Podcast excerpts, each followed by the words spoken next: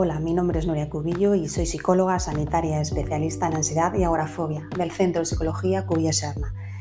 Hago mis sesiones de manera online y te doy la bienvenida a mi podcast Vivir con ansiedad es posible. Con el episodio de hoy cerramos el apartado de las metáforas para el afrontamiento de la ansiedad. Hoy es la número 6 y se titula La cebra y el león. La reflexión que se obtiene de esta historia es que todas las personas sentimos estrés y aparecen diferentes reacciones de estrés. La frecuencia cardíaca sube, igual que la respiratoria, aumenta la tensión muscular.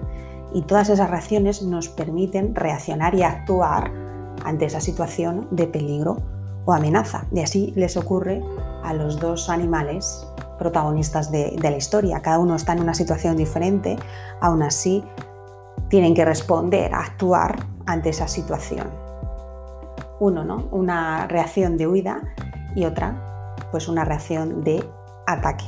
Entonces es importante que te quedes con la idea de que el estrés te permite sobrevivir. Evidentemente, un estrés en un nivel moderado te va a permitir reaccionar de una forma más adaptativa y funcional ante la situación de peligro o amenaza que se te presente. Espero que te guste.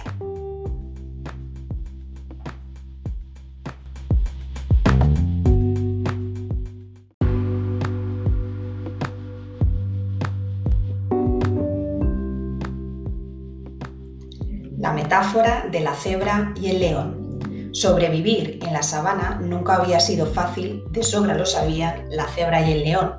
Qué lejos quedaban en ese momento en el que la cebra estaba herida, el recuerdo idílico del día anterior. Ella pastaba tranquila en la pradera, mientras el león dormitaba plácidamente bajo la sombra del baobab, un bucólico estado de equilibrio. Pero hoy el león se agazapaba entre las altas hierbas observándola, al acecho, y la cebra sabía que estaba hambriento. Sabía que ella era presa fácil precisamente porque estaba herida. Sabía, con el conocimiento certero que otorga el instinto, que no era tiempo de lamerse las heridas o lamentarse de su mala suerte, que era tiempo de huir. Por su parte, el león sentía en lo más profundo de su ser la llamada de la vida. Tenía hambre, necesitaba comer, su cuerpo reclamaba imperioso el alimento. Debía abandonar su descanso y prepararse para la dura tarea de sobrevivir. Para él era tiempo de cazar.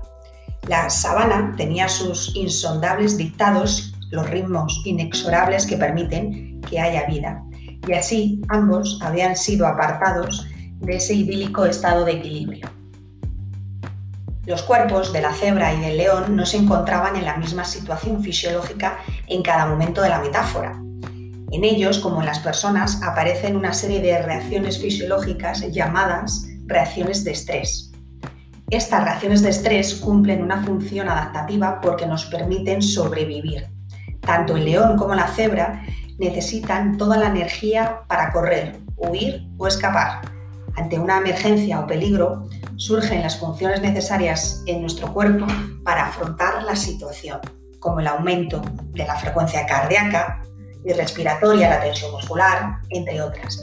Y gracias a todo esto, tienes más probabilidades de conseguir sobrevivir. En conclusión, el estrés te permite sobrevivir